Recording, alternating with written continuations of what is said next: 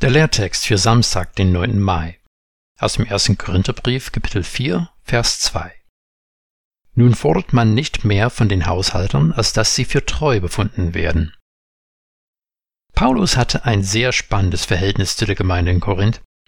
Die Menschen in der Gemeinde haben das Evangelium angenommen und sie waren sehr eifrig im Glauben. Aber scheinbar hat es nicht lange gedauert, dass verschiedene Einflüsse von innen und von außen gekommen sind und viel Unruhe gestiftet haben. Es bildeten sich verschiedene Faktionen und am Ende von Kapitel 3, unmittelbar vor unserem Lehrtext, wird ersichtlich, dass sie sich jeweils auf andere anerkannte Leiter unter den Nachfolgern Jesu berufen haben. Es wäre ein bisschen wie wenn heute es Streitigkeiten gäbe und einer sagt, ich folge Tobias Teichen, ein anderer sagt, ich folge Johannes Hartl und ein dritter sagt, ich folge Heinrich Bedford Strom. Paulus will deutlich machen, dass es entscheidend ist, dass wir Jesus Christus folgen. Alle anderen Diener haben auf ihn hinzuweisen. Paulus sagt, dass von einem Haushalter nicht mehr verlangt wird, als dass er für treu befunden werde.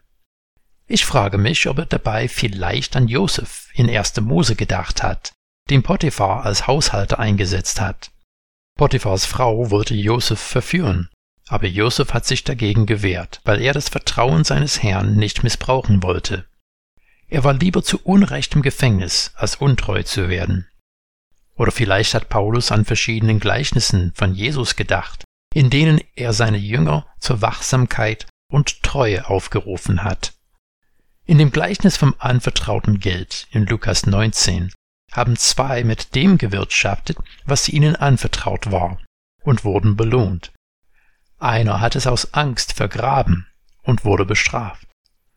In dem Gleichnis vom treuen und vom bösen Knecht in Lukas 12 ist einer, der den Willen seines Herrn tut. Als der Herr unerwartet nach Hause kommt, braucht dieser Knecht sich nicht zu schämen. Der böse Knecht in dem Gleichnis ist überheblich geworden und hat seinen Mitknechten missbraucht. Als der Herr ihn überrascht hat, ging es nicht gut aus. Nun, ob Paulus dabei an einer dieser Geschichten gedacht hat oder nicht, seine Aufforderung an die Korinther ist konform mit allem, was wir durch die gesamte Bibel finden. Unsere Nachfolge ist nicht, auf dass wir Macht und Vorteile für uns sammeln können. In den Korintherbriefen erfahren wir, dass die Gemeinde sich in verschiedenen Bereichen verrannt hat. Welche, die die christliche Freiheit als Rechtfertigung für Sünde missbraucht haben, haben Dinge gemacht, die selbst die Heiden nicht machen würden. Viele haben die Geistesgaben genutzt, um eine besondere Stellung für sich selbst zu beanspruchen.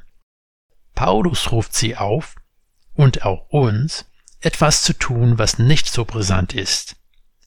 Halte die Treue. Die Treue zu unserem Herrn Jesus zu halten, ist unsere vornehmste Aufgabe. Das bedeutet, dass wir Liebe, Barmherzigkeit und Dienst von ihm lernen. Das mag nicht immer etwas Brisantes sein, aber es geht auch nicht darum, dass die Leute uns sehen. Jesus müssen sie sehen, weil nur er uns von unseren Sünden retten kann.